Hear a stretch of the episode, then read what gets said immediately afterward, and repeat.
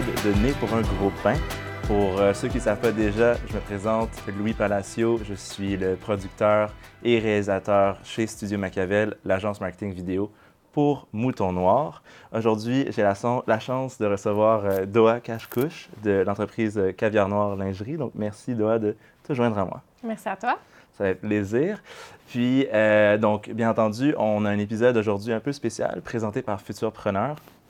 Donc, pour ceux qui ne savent pas déjà, euh, Futurpreneur accompagne euh, une partie de la saison de Né pour un gros pain, mais plus important encore, ils accompagnent les jeunes entrepreneurs dans le lancement de leurs projets. Ouais. Euh, on va pouvoir en parler un petit peu Mhm. à travers l'épisode, mais n'hésitez pas à aller euh, découvrir qu'est-ce que Futurpreneur fait. Euh, les liens vont être dans la description, bien entendu. Mais sans plus tarder, on va lancer le bal. Bonjour, mon nom est Doha et je suis la fondatrice de la compagnie de lingerie haut de gamme Caviar Noir. J'ai parti l'entreprise en 2022 après avoir découvert que sur le marché, la plupart des compagnies de lingerie sont fondées par des hommes. J'ai parti la compagnie et j'ai créé un produit luxueux, sophistiqué, fait par une femme pour les femmes. Je vous invite à consulter notre site web caviarnoirlingerie.com pour découvrir nos beaux produits et nos belles collections. C'est quel genre de pain, toi? Alors, ma première question euh, pour débuter le tout, c'est notre question typique. Quel type de pain es-tu, Doha?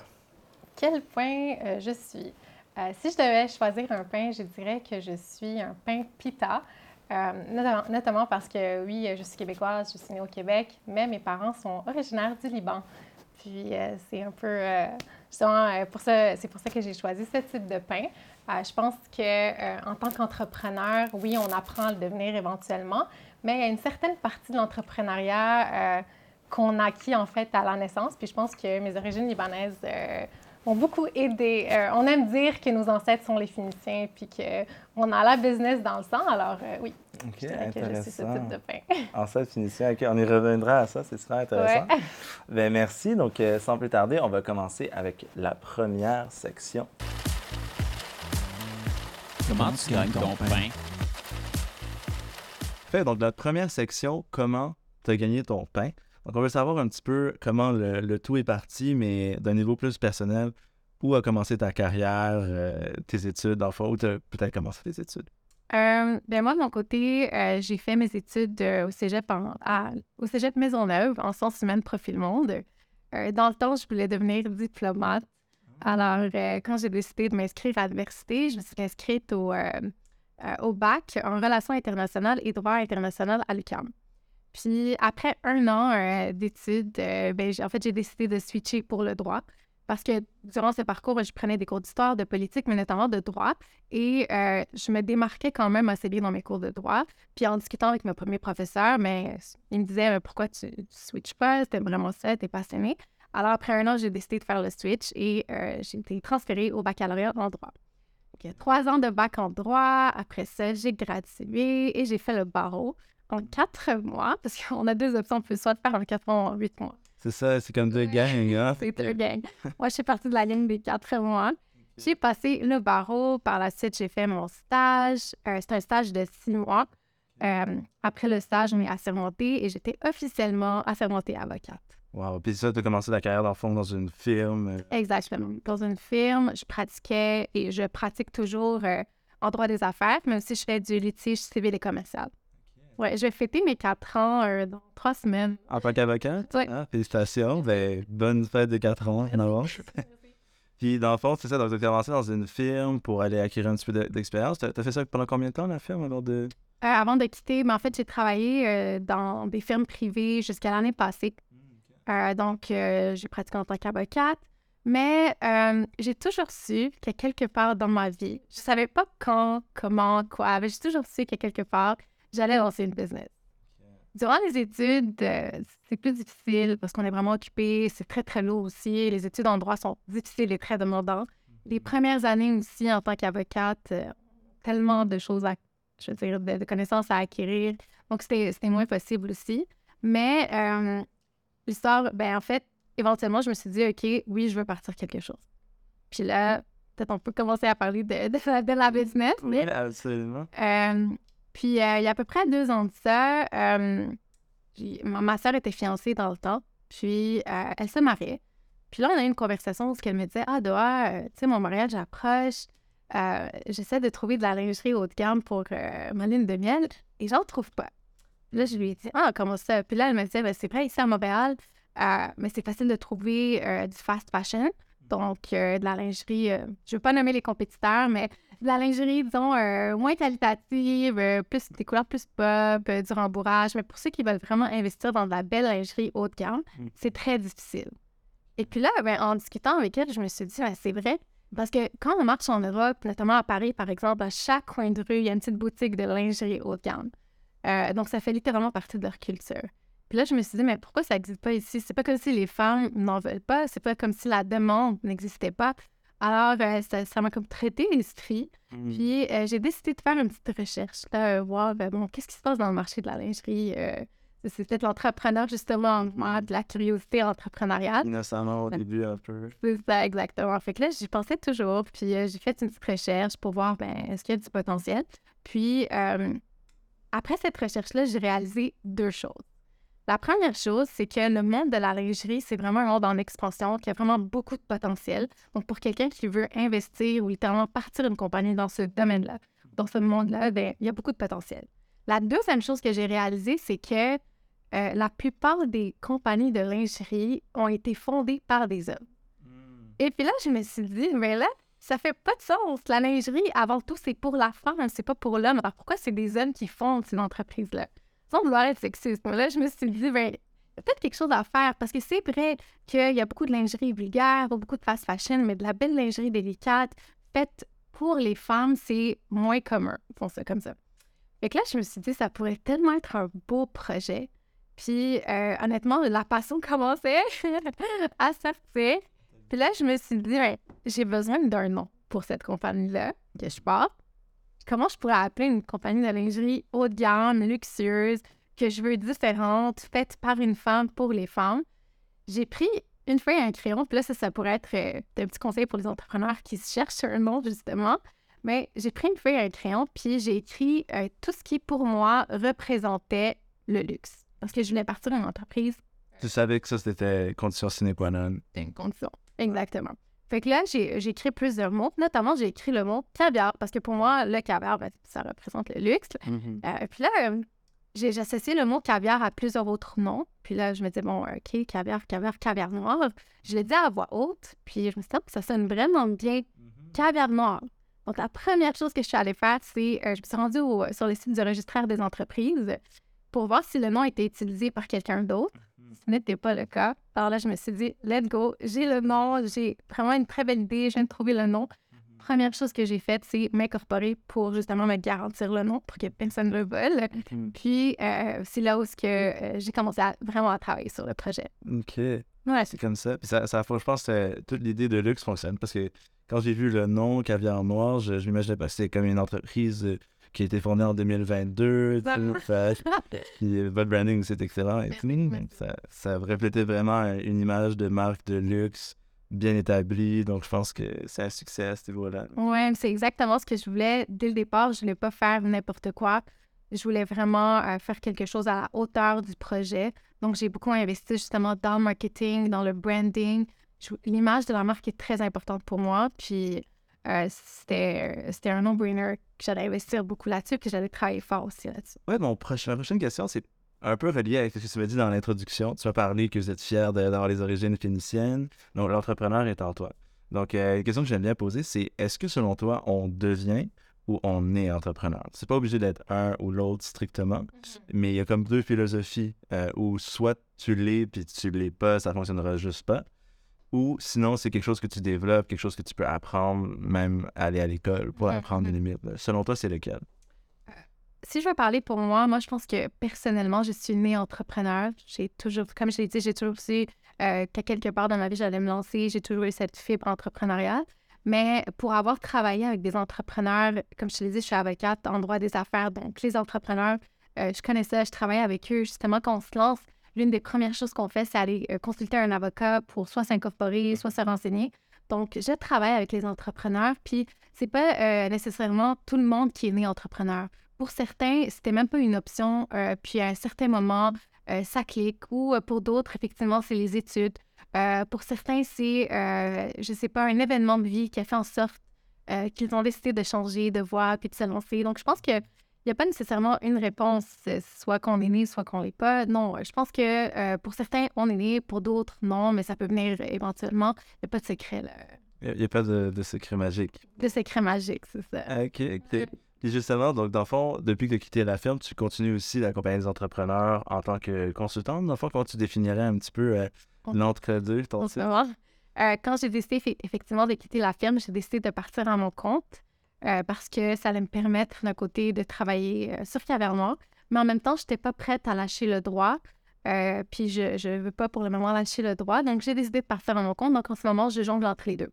Je travaille sur Cavernoir et je suis également avocate à mon compte à temps plein. Comme, comme beaucoup d'entrepreneurs, donc tu es comme un flexipreneur dans le hein. Tu jongles les deux, c'est intéressant. Puis je pense que tu m'avais dit quelque chose la première fois qu'on s'était parlé avant, euh, avant ce- ce- cet enregistrement. Tu m'avais dit que ton but c'était éventuellement de devenir ta seule cliente, dans le fond, en tant qu'avocate, puis que ta compagnie Cavernoir soit ton seul client. Exactement, c'est ça. Euh, je peux, je peux jamais lâcher le droit. Je pense que mon bagage juridique et mes connaissances juridiques vont me servir pour le restant de ma vie.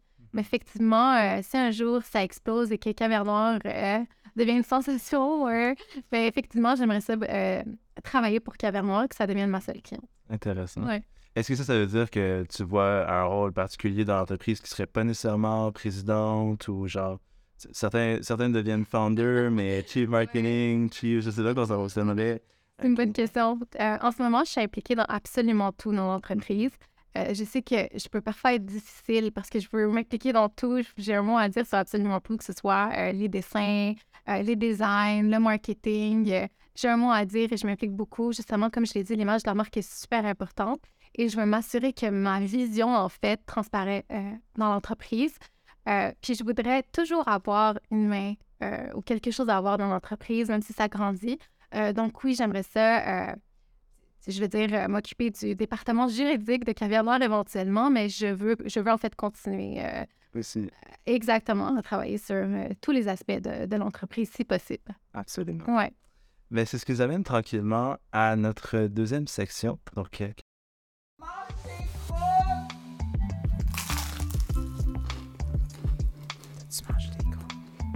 Bien entendu, le parcours entrepreneurial est semé d'embûches, de défis, de bons coups, de mauvais coups. C'est ce qui m'amène à la question euh, est-ce que tu as mangé tes croûtes? Donc, les croûtes étant justement ces embûches-là, est-ce que tu as des anecdotes qui ont marqué le lancement de Caviar Noir depuis le début?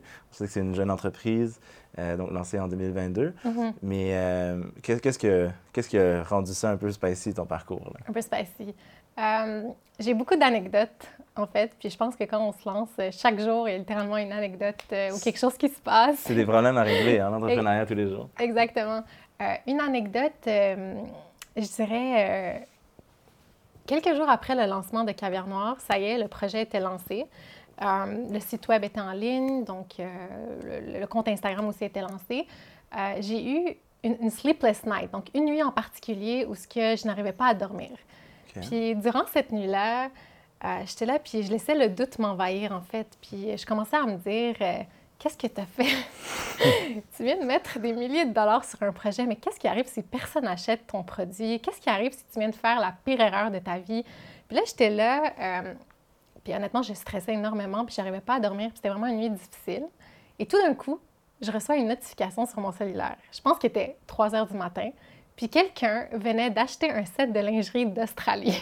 Wow! D'Australie, je veux Première dire, cliente d'Australie. C'est loin l'Australie, là.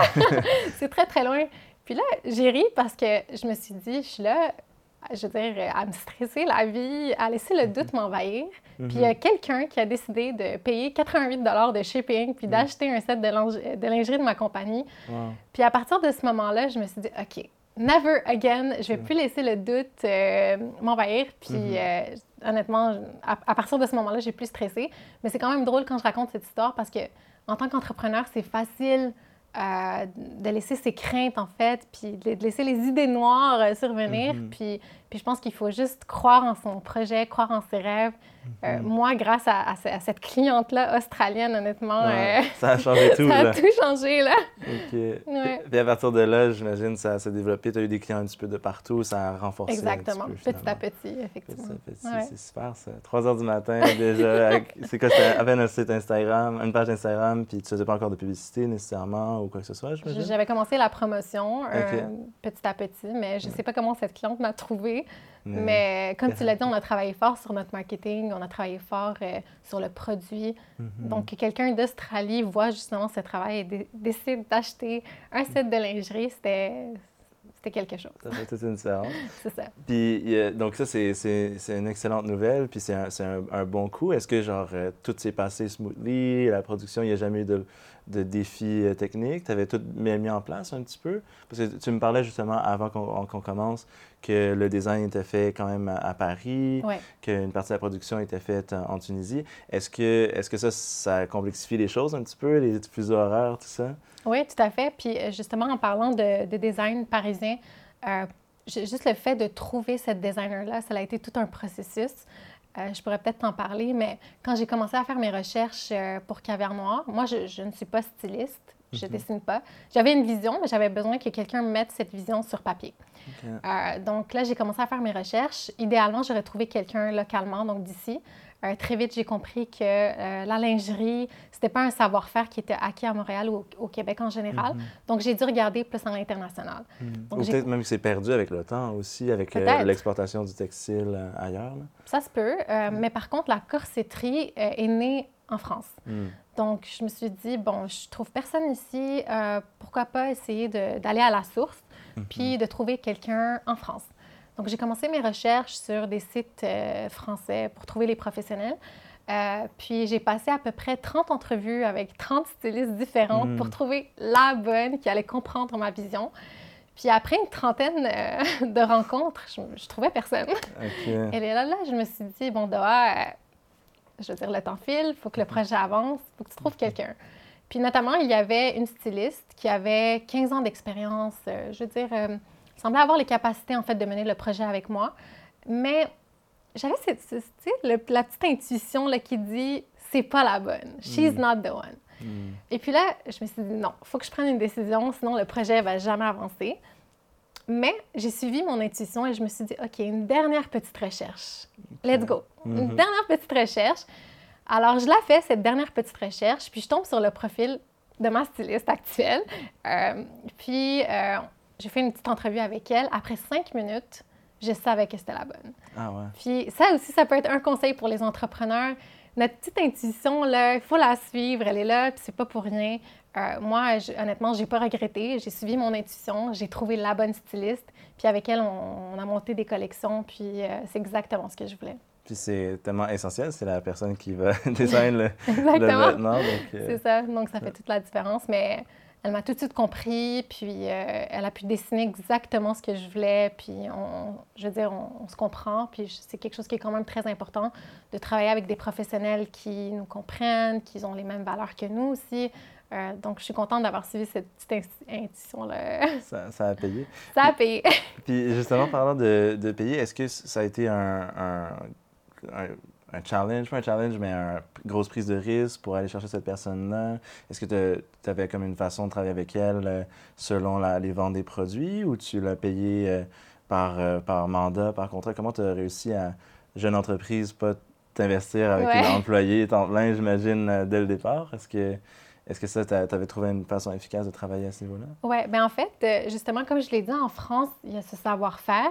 J'ai été chanceuse parce que c'est très commun pour les stylistes et les designers d'offrir euh, des mandats forfaitaires. Hmm. Donc, c'est ce que j'ai fait. Après avoir trouvé la bonne styliste, on a discuté justement euh, de comment envoyer les choses, des besoins de l'entreprise aussi. Puis, euh, avec ça, elle m'a fait un forfait Hmm, par collection. Puis, effectivement, c'était plus facile que d'employer quelqu'un.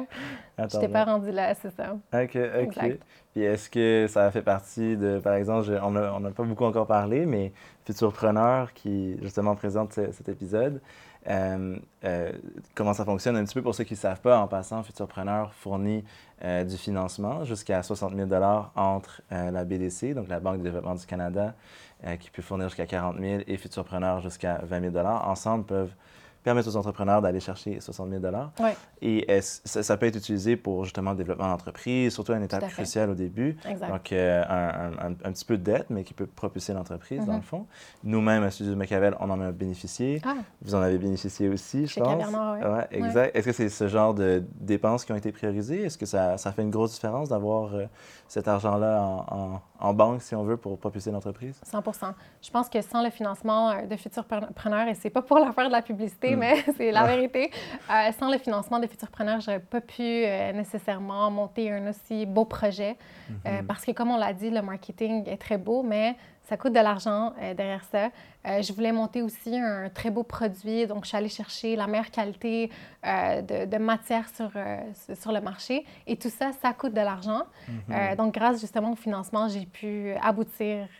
À, à le faire. Exactement, À c'est faire. ça. Je veux pas, on, on met de l'argent de, de, notre propre fruit et tout ça, mais Oui, exactement. on peut aller un petit peu plus vite dans plus l'échange. vite, chercher- euh, chercher plus ça. fort, exactement. Puis je pense qu'on est vraiment chanceux parce qu'ici au Québec, on a, on a ces ressources-là qui ne sont pas nécessairement accessibles partout à travers le monde.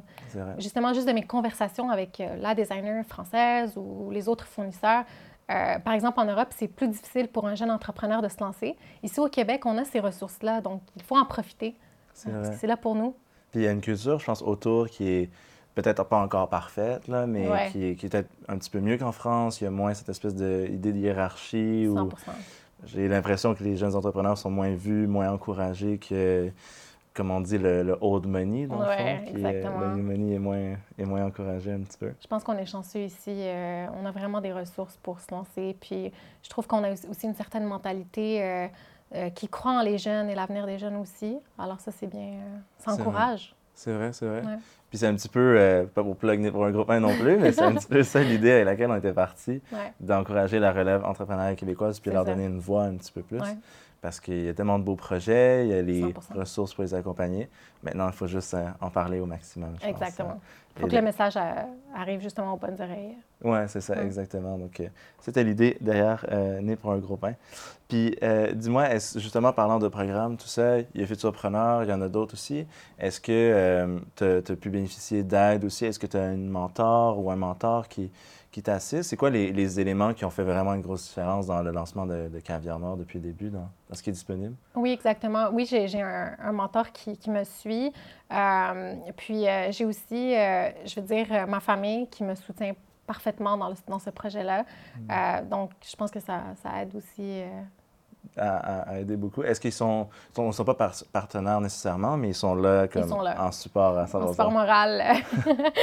Est-ce que, est-ce que ça vient un peu de la culture libanaise qui est très. euh, qui rend euh, les familles très tissées, serrées, j'imagine? Ça aide aussi, là? 100 Euh, Je veux dire, quand euh, j'ai parlé du projet à mon père, euh, c'est la personne, je veux dire, qui m'a encouragée le plus. Ah Euh, ouais, 100 Euh, Il était là à fond. Puis, des fois, honnêtement, juste une phrase peut faire la différence. Let's go, lance-toi, je crois en toi. Euh, puis, effectivement, c'est- c'est très présent, justement, dans la culture libanaise, là, de, de s'encourager, puis de s'aider aussi. euh. Puis est-ce qu'eux, il y avait une expérience entrepreneuriale au préalable ou, ou ils ont vraiment fait comme, OK, on sait pas trop c'est quoi l'entrepreneuriat, mais on te supporte? Non, euh, ben, fait que mon père est venu euh, du Liban dans les années 90 avec absolument rien. Puis il a été entrepreneur toute sa vie. Puis pour moi, c'était un exemple qu'on est capable de faire something out of nothing, de, de- de faire quelque chose même si on n'a rien. Donc ça a toujours été un exemple pour moi. Puis euh, Je peux imaginer. Ouais. ouais. C'est quand même inspirant, justement, voir. Très inspirant. Ouais, c'est ça, exactement. mais il y, en a- il y en a beaucoup aussi de- de- d'immigrants qui arrivent de rien puis qui se dirigent quand même rapidement vers l'entrepreneuriat. C'est quand même impressionnant. Je pense que, en termes déjà, juste, c'est stressant de lancer une entreprise, tout 100%. ça. ouais. Mais en plus, tu combines ça au fait que tu viens d'arriver puis tu as tous ces défis-là. C'est comme, Mhm. faut, faut du courage. Il faut du courage. Euh, t'as pas nécessairement la langue. euh. Tu la maîtrises pas très, très bien. T'as pas nécessairement les fonds non plus. Ouais. Donc, euh, ça- oui, ça prend du courage. Puis, euh, mais moi, je suis contente d'avoir des personnes aussi inspirantes dans mon entourage. Euh, qui, qui aide à ça- ça. ça m'a inspirée personnellement. Donc, euh, 100 Donc là, en ce moment, tu es, tout seul dans l'entreprise, donc euh, 100% excellent. Quand je parle Mais- de on, ben, je veux dire, nous, Ouais. l'entreprise on, c'est c'est moi. Ouais, ouais, c'est ça. Mais On a fait ça, on fait ça. Non, c'est moi. C'est- Je porte tous les chapeaux en ce moment. c'est ça, c'est les différents chapeaux qui font le c'est on. ça, le fond. exactement. Puis est-ce que tu penses aller chercher de, de l'aide? Comment tu vois un petit peu euh, le développement au niveau de, de l'entreprise? Sans qu'on en parle trop parce qu'on a une section juste après pour ça, mais est-ce que tu penses qu'éventuellement ça va être aller chercher un, une produit? Parce que j'imagine tu reçois les paquets ici, tu les envoies. Comment ça fonctionne exactement ton ton day-to-day, si quelqu'un fait une commande sur le site? Oui, je pourrais peut-être parler aussi ben, en fait, du processus pour en arriver là, puis Mhm. ensuite de ça, de mon day-to-day. Euh, en fait, le, le processus que je suis normalement, que je suis normalement, euh, premièrement, euh, avant même de partir une collection, je pense à une histoire. Parce que pour moi, c'est très important que chaque collection que je sors raconte une histoire, raconte quelque chose à ma clientèle. Je ne veux pas vendre un produit juste pour le vendre, je veux vraiment que ça vienne rejoindre la clientèle à quelque part. Donc, je commence par trouver cette histoire-là que je veux raconter. Une fois que j'ai une idée euh, de l'histoire, euh, je commence à faire ce qu'on appelle un mood board. Donc, je vais aller trouver des images. Euh, moi, personnellement, j'utilise Pinterest. Euh, pour... ouais, je connais. tu connais? Ça aide Big beaucoup. fan. Big fan, hein? Ouais. C'est ça, moi aussi. Euh, puis euh, ça m'aide à trouver des images. Puis c'est pas nécessairement des images de lingerie, ça peut être absolument n'importe quoi. Quelque chose qui m'inspire et qui inspire justement euh, cette collection, l'histoire que je veux raconter. Une fois que le mood board est quasi complet, euh, donc j'ai une meilleure idée de ce que je veux faire, de ce que je veux, de ce que je veux projeter. Là, à ce moment-là, euh, je commence à faire le sourcing. Donc, je vais aller chercher les matières, que ce soit au niveau de la dentelle, que ce soit au niveau du satin, des broderies. Euh, donc, des belles broderies, des beaux satins. Puis, comme je te l'ai dit au tout début, je fais mon sourcing en Europe. Donc, on fait affaire avec des compagnies italiennes, suisses et françaises. Donc, on cherche vraiment la meilleure qualité sur le marché. Puis, euh, une fois qu'on a euh, les matières, là, à ce moment-là, on commence à faire les dessins. C'est là où ce que, euh, la designer rentre en jeu. Donc, elle va faire les dessins. Puis, comme je te l'ai dit, je suis à 100% impliquée. Donc, on va les retravailler, les retravailler, les retravailler jusqu'à qu'on ait les résultats parfaits. À mes yeux et à ses yeux aussi, parce que ça compte pour moi. Euh, puis, une fois qu'on a les dessins, on les envoie à l'usine. Puis, c'est là où ce que la production commence. Donc, au début, on va faire des développements de prototypes. Puis, une fois que les prototypes sont approuvés, la production commence. Une fois que la production est terminée, on me les ship à Montréal. Puis là, je les ai ici. Puis c'est là où je peux commencer euh, à les shipper aux clientes, en fait, euh, qui font des commandes. OK, intéressant. C'est comme ça que ça fonctionne.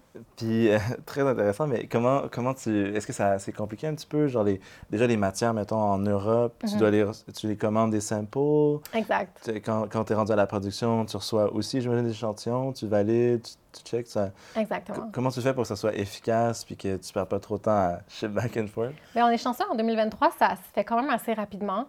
Euh, puis euh, des fois, ben, c'est sûr que euh, on utilise Zoom et Teams et Google Meet euh, Mhm. pour euh, se, se rencontrer plus rapidement, euh, pour que ça, ça aille plus vite. Mais sinon, oui, on m'envoie des samples. c'est comme ça que je fais les approbations. OK. Puis est-ce, que- est-ce que ça a été quand même un, un petit risque? Il a fallu que tu fasses confiance à du monde de l'autre bord de l'Atlantique. Est-ce que Ouais. c'est stressant un petit peu au début? C'est très stressant. Je pense que c'est une des parties les plus stressantes. Est-ce que euh, je me fais avoir? Est-ce que c'est des fraudeurs? Est-ce que, est-ce que je me... Parce que c'est quand même des gros montants aussi que j'ai mis. Euh, mais honnêtement, euh, j'ai fait beaucoup de recherches. Puis je ne le dirais pas assez, recherche, recherche, recherche. mhm. Euh, j'ai fait les recherches pour trouver les bonnes personnes, les bons fournisseurs, les bonnes usines. Puis ça m'a vraiment sauvée à ce niveau-là.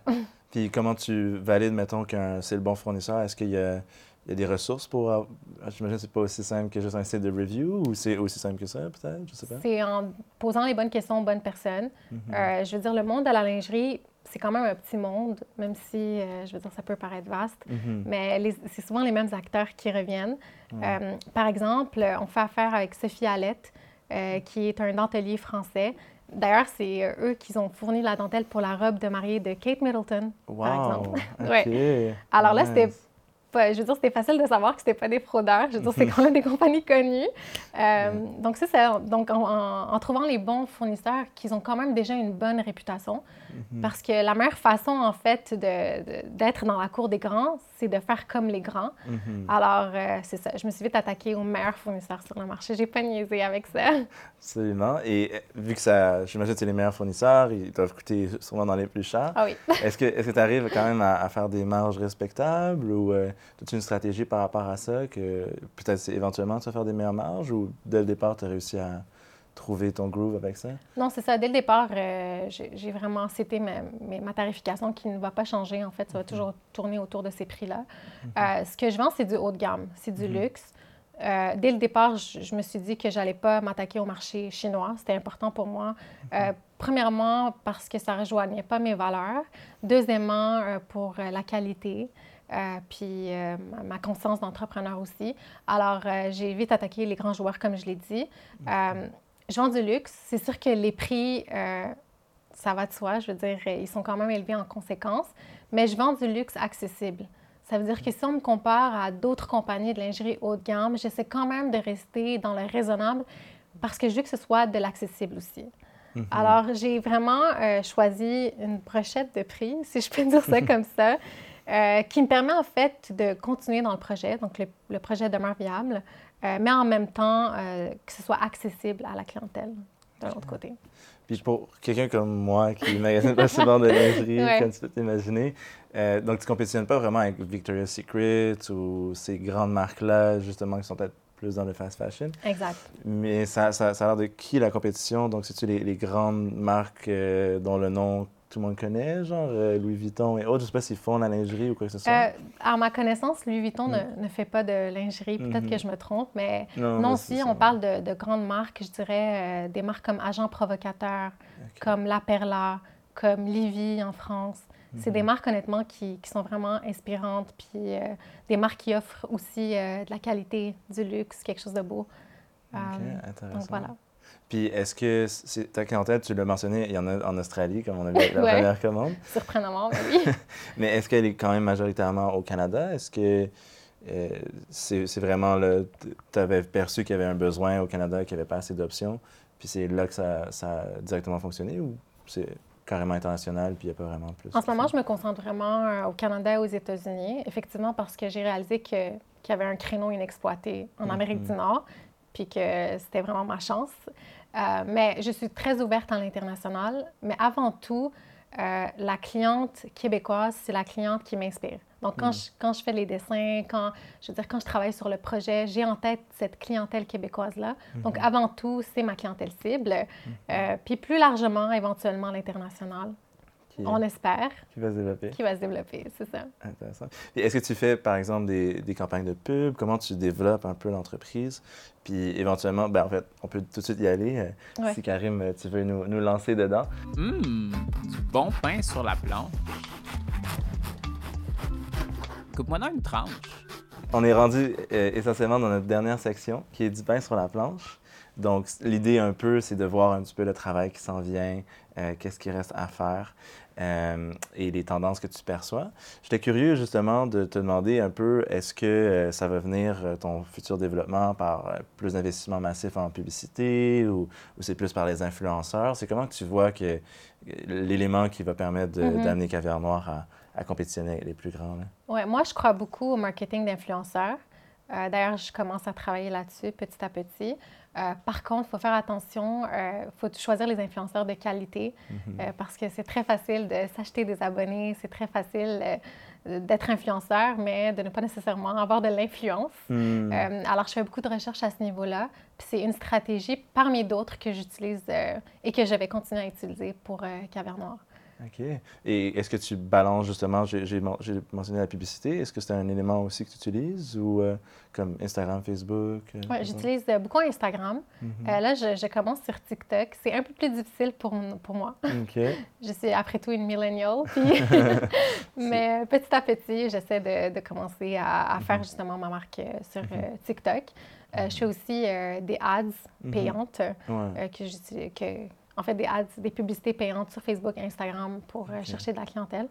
En 2023, il y a tellement de, de moyens de faire du marketing. euh, Ouais. Je veux dire, euh, sky is the limit. Mais euh, principalement, je dirais qu'en ce moment, c'est plus le marketing d'influenceurs et aussi Mhm. le marketing organique, le bouche à oreille, il ne faut pas l'oublier, Ouais, ça, très... c'est très important. Ouais. Est-ce que tu as un moyen de savoir un peu d'où viennent justement ce, ce trafic-là? Est-ce que tu sais un peu, ah, c'est tel pourcentage de bouche à oreille à peu près, tel pourcentage de chaque, chaque source? Ou, euh? Euh, c'est- parfois difficile de savoir quand c'est du bouche à oreille, mais sinon, euh, pour ce qui est des euh, publicités payantes, par exemple, oui, c'est facile de voir d'où ce qu'ils viennent. Puis d'ailleurs, on peut cibler les personnes. euh, Mhm. Donc, on peut choisir euh, la clientèle qui va justement voir ces publicités-là. Puis moi, ben, principalement, c'est la clientèle de Montréal et du Québec en général. Euh, puis on peut choisir aussi les tranches d'âge. De mon côté, c'est les femmes de 25 à 35-40 ans. OK. Euh, puis on peut aussi choisir les habitudes de ces personnes-là. Moi, ce serait les femmes qui magasinent en ligne, qui justement investissent dans les produits qu'ils achètent, qui cherchent des produits de qualité, par exemple, parce qu'après tout, euh, Cap- Cavernor, c'est un produit de qualité qu'on vend. Ouais. Euh, donc oui, on utilise justement ces critères-là pour chercher la bonne clientèle. euh. Un petit peu par association, tu peux aussi, j'imagine, choisir les, les marques auxquelles ils sont déjà habitués un Exactement. petit peu. Puis, ouais. C'est ça. C'est ça qui est quand même C'est euh, impressionnant. comment ça fonctionne. ouais. Ouais, un petit Ouais. peu. Ben, Nous-mêmes, on est sur le point de lancer une publicité. Peut-être que les gens qui vont regarder cet épisode au moment du lancement vont déjà l'avoir vu. Euh, mais Studio Machiavel travaille sur sa première Ah, publicité aussi, donc euh, encore plus curieux de, de connaître comment vous faites. C'est c'est Ah, intéressant. c'est bien. Et est-ce que tu perçois des euh, euh, dans le marché qui s'en viennent euh, sur lesquelles tu veux capitaliser pour euh, Caviar Noir? Oui, ben je, je remarque beaucoup de tendances, mais si je devais en nommer une, c'est la tendance plus écologique. Hmm. Euh, je trouve qu'avec les nouvelles générations, euh, ils ont à cœur, en fait, euh, de sauver la planète, ce qui est très, très bien. Mhm. Puis, c'est quelque chose aussi que j'ai à cœur, que je porte à cœur. Donc, c'est important pour moi que dans les années à venir, que ce soit au niveau des matières, du transport, de faire attention, Mhm. que ce soit plus écologique. OK. Puis ça, ça, tu travailles, tu fais des recherches, les recherches, on a dit les recherches sont bien Oui. importantes, pour aller mettre ça en place? Plusieurs fournisseurs avec lesquels je travaille, justement, offrent euh, l'option euh, écologique. Donc, euh, c'est- bien à savoir, puis c'est bien envisagé, Mhm. notamment même pour le marketing. Oui, exact. c'est ça, les clients. Puis tu peux aller chercher des certifications et tout aussi, j'imagine. Peut-être que ça serait pour être quelque chose qui est intéressant. Exactement, c'est des choses qu'on, auxquelles on réfléchit. Ça pourrait Ouais. venir. Peut-être la première marque de lingerie B Corp, quelque chose comme Why ça. not? Ça pourrait être intéressant. j'aimerais ça. C'est chouette, c'est- intéressant. Et euh, est-ce que tu as des plans spécifiques, des nouvelles collections, des, des grands changements, des produits complémentaires qui Ouais. s'en viennent, des choses comme ça? Il y a beaucoup de choses qui s'en viennent, notamment on travaille sur la prochaine collection euh, d'automne-hiver 2023. Mais euh, je dirais que la chose qui s'en vient, puis euh, pour laquelle je suis vraiment, vraiment excitée, euh, c'est Scoop, c'est ça. c'est New York Fashion Week. Hmm. Donc, euh, un mois après le lancement, j'ai été sollicitée pour participer à New York Fashion Week. Wow. Je pense que je vais être l'une des premières compagnies québécoises à en faire partie. Félicitations. Merci. merci, merci. ça. Donc, en septembre prochain, je vais me rendre à New York Hmm. pour défiler ma lingerie. Wow. Ouais, OK. Sur, donc, sur les runways et tout. sur les runways. Wow, ça être malade, Ouais. ça. OK, c'est super. C'est sous la bannière, en fait, euh, The One to Watch. Hmm. Donc, les jeunes designers ou les jeunes brands à regarder, à watch. OK. Donc, euh, voilà. Puis ça, c'est ils t'ont- euh, spot sur les réseaux sociaux? Ils t'ont Exactement. t'ont vu sur les réseaux sociaux? C'est comme J'ai ça été euh, sur les réseaux sociaux. c'est ça. Super, ça va être une énorme occasion de- d'expo, de, exposure, Exposure, de visibilité pour, pour la marque. euh, et 100 tout. J'ai très hâte, justement, ça va me donner euh, de la crédibilité d'un, Mhm. euh, de l'exposure, parce que plusieurs, euh, je veux dire, même Vogue va être là sur place. Donc, euh, Wow. qui sait, peut-être qu'un article de Vogue euh, va parler de caviar noir. Intéressant. Et On est-ce ne peut que... que rêver. Ben oui, ben C'est oui, ben pourquoi pas, pourquoi pas. C'est ça. C'est certain. Et est-ce que tu planifies euh, bien couvrir ça? Est-ce que c'est c'est du travail en amont? Est-ce qu'il y a toute une stratégie autour de ça qui commence à se former? Euh, Je veux pas euh, dire mes secrets, hmm, mais euh, oui, on travaille beaucoup là-dessus. Je veux vraiment que ce soit parfait.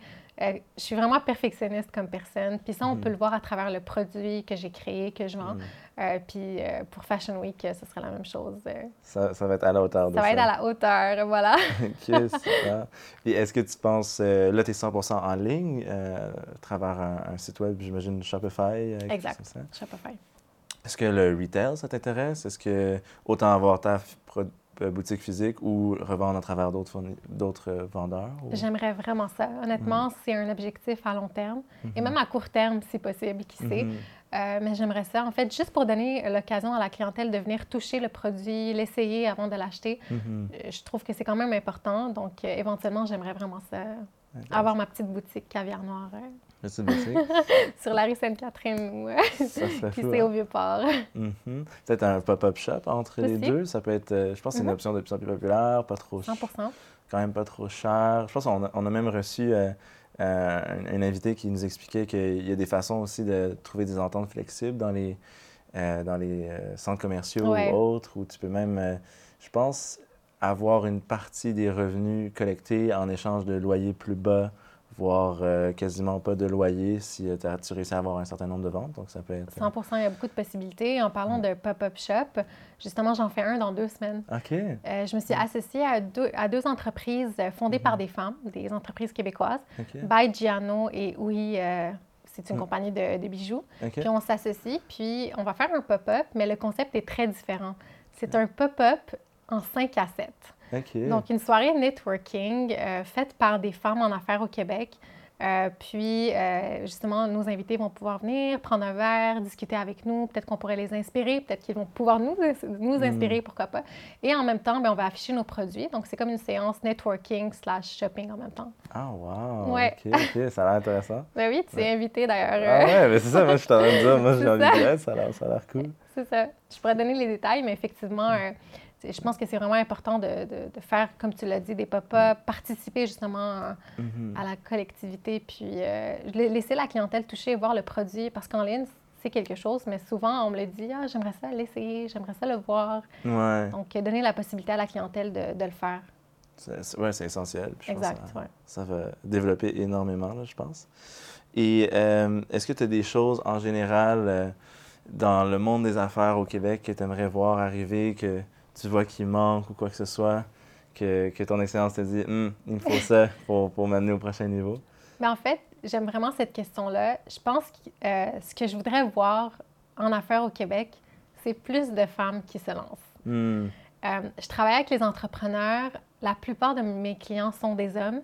Je ne sais pas si c'est une coïncidence, mais je commence à le remarquer que c'est plus facile pour les hommes de prendre des risques et se lancer que pour les femmes. hum, Je ne sais pas pourquoi, je ne sais pas pourquoi il y a cette- peut-être cette, menta- cette mentalité-là, mhm, mais je pense qu'il y a du travail à faire à ce niveau-là. mhm. Moi, personnellement, j'ai cette cause à cœur. Ouais. Donc, pour le mois de février euh, passé, tout le mois de février, j'ai donné une consultation gratuite à toutes les femmes qui voulaient se partir en affaires et qui voulaient, qui n'avaient peut-être pas les moyens de consulter un avocat. Une Mhm. consultation d'une heure gratuite pour les aider, les guider, répondre à leurs Mhm. questions, peut-être les influencer, euh, les inspirer, pourquoi pas. Euh, et j'ai eu beaucoup, beaucoup de femmes qui Ouais. ont pris justement des rendez-vous, qui sont venues me parler, qui ont pris ce une heure gratuite-là. Mhm. Euh, une heure gratuite, excuse-moi. Ouais. Puis voilà, donc ce que je veux voir, c'est plus de femmes qui se lancent, qui osent. Parce que comme tu l'as dit, on a les ressources. Mhm. Il faut juste faire passer le message. Absolument. Mais je, je pense que c'est- une excellente idée parce que les, les hommes ont plus tendance à prendre des risques. tout Exact. ça. Donc, enlever un petit peu de friction au début, là, je pense avec heure de consultation, c'est une excellente 100 idée pour, euh, pour amener vers cet objectif-là. Et euh, ma question qui... En fait, on a un petit seg- segment euh, qu'on aime bien euh, cette saison qui s'appelle La question qui La question qui tue. Donc, ma question qui tue, c'est euh, j'aimerais savoir comment euh, tu souhaites compétitionner à travers des marques qui, euh, entre autres, j'imagine que ça va affecter la qualité, euh, bien entendu, mais Mhm. vont produire dans, dans des pays où euh, le textile est très peu coûteux. Tu as quand même fait le choix de produire dans, dans des pays, euh, j'imagine la Tunisie, qui n'est pas exactement le- Ouais. l'endroit le, le moins cher au monde. Comment, comment rester compétitif avec ces corporations-là qui font le choix d'aller en Chine, par exemple? Je pense que la nouvelle génération est très consciente, euh, puis euh, elle ne cherche pas nécessairement le moins cher. Euh, donc, mettre de l'avant euh, la qualité de mon produit, être transparent avec mes clients. Euh, par exemple, ce que je fais, c'est que j'utilise le moins possible Photoshop. J'essaie vraiment que mes mannequins soient le plus naturel possible, éviter le faux, éviter, éviter les mensonges, être le plus honnête possible dans mon marketing, dans l'image de ma marque, dans la qualité de mon produit aussi. C'est une façon pour moi, en fait, de, de, me- de me compétitionner, disons, par rapport à, à ça. Puis c'est Ouais. quelque chose qui résonne, j'imagine, de plus en plus avec la, 100 Puis je le vois. En fait, euh, j'ai lancé Caviar Noir il y a cinq mois Mhm. et la compagnie euh, a quand même du succès. Ouais. Alors, oui. Ah. Alors, je le vois que les gens, justement, ils apprécient euh, cette honnêteté. Puis, ils cherchent justement la qualité. Puis, ouais, absolument. C'est super intéressant ça. Puis ça me fait penser aussi, est-ce qu'il y a des ressources qui t'ont aidé à, à- à te faire l'entrepreneur que tu es maintenant, te faire devenir l'entrepreneur que tu es maintenant, puis qui t'ont aidé dans, dans ton parcours? Euh, des ressources, tu veux dire Des euh, livres, euh, des TED Talks. futurpreneur. ben, ben oui, c'est ça. Est-ce que c'est ça que? Futurpreneur, Mais oui, on en oui. a parlé, je pense, tout au long, mais Ouais. j'ai eu beaucoup de ressources, que ce soit au niveau euh, des ressources familiales ou Mhm. sinon futurpreneurs qui m'ont accompagnée pour me lancer. Mhm. Mais moi, de mon côté, j'aime beaucoup lire Mhm. et euh, me cultiver. Puis je pense que ça aide beaucoup aussi. Je l'ai dit tout à l'heure, recherche, recherche, mais faire des recherches, ça peut aussi euh, être en faisant des recherches euh, sur d'autres entrepreneurs qui ont réussi euh, Mhm. et voir euh, c'était quoi leurs défis à eux. Puis juste essayer de trouver des ressources pour me motiver, mais pour m'aider aussi. Dans des domaines similaires aussi pour... le- Similaire et différent, honnêtement, des fois, ça peut être totalement différent. Si, par exemple, je veux parler d'une, d'un, excuse-moi, d'un point ressource, euh, je dirais peut-être euh, un livre, notamment, que j'ai lu, qui m'a beaucoup inspiré, honnêtement. Euh, c'est le livre Ikigai de Hector Garcia. C'est un livre, en fait, Ikigai, The Japanese Secret for a Long and Happy Life. Puis ce, livre-là traite du concept d'ikigai, qui veut dire en fait le but dans la vie ou l'objectif d'un être humain dans la vie. Puis en fait, ce livre-là, l'auteur de ce livre, en fait, est parti vivre un an sur une île japonaise. Puis euh, sur cette île-là, les gens vivent au-delà de 100 ans. Donc en moyenne, ils vivent plus que 100 ans. Puis là, l'auteur se questionnait, mais c'est quoi le secret? Pourquoi ces gens-là vivent plus longtemps que, que les autres personnes, mettons le reste de la Mhm. planète, le, le reste du monde? Puis là, il a découvert le concept d'ikigai et que ces personnes-là, en fait, arrivaient à 60-65 ans, ça prenait pas sa retraite. Ça continuait à travailler parce que ça, ça trouvait, en fait, sa passion dans la vie. Puis euh, moi, de mon côté, euh, ça l'a remis en question tout le concept de succès à mes yeux. Est-ce que mon- le succès, c'est un succès monétaire? Hmm, plus nécessairement pour moi. C'est dans le sens que, en, en ce moment, puis suivant la lecture de ce livre, mais aussi après toutes les recherches que j'ai faites, mon objectif premier pour être successful ou pour avoir du succès, c'est d'être, euh, comment dire en français, d'avoir ce fulfillment, d'avoir justement ce- cette passion-là et de vivre pour cette passion. Donc justement, ça, c'est un livre que j'ai lu qui m'a tellement, tellement influencé, puis m'a tellement aidé justement dès mon lancement, là.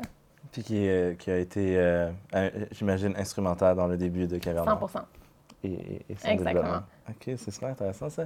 Puis mm, une de mes dernières questions, bien entendu, c'est est-ce que selon toi, le Québec est né pour un gros pain?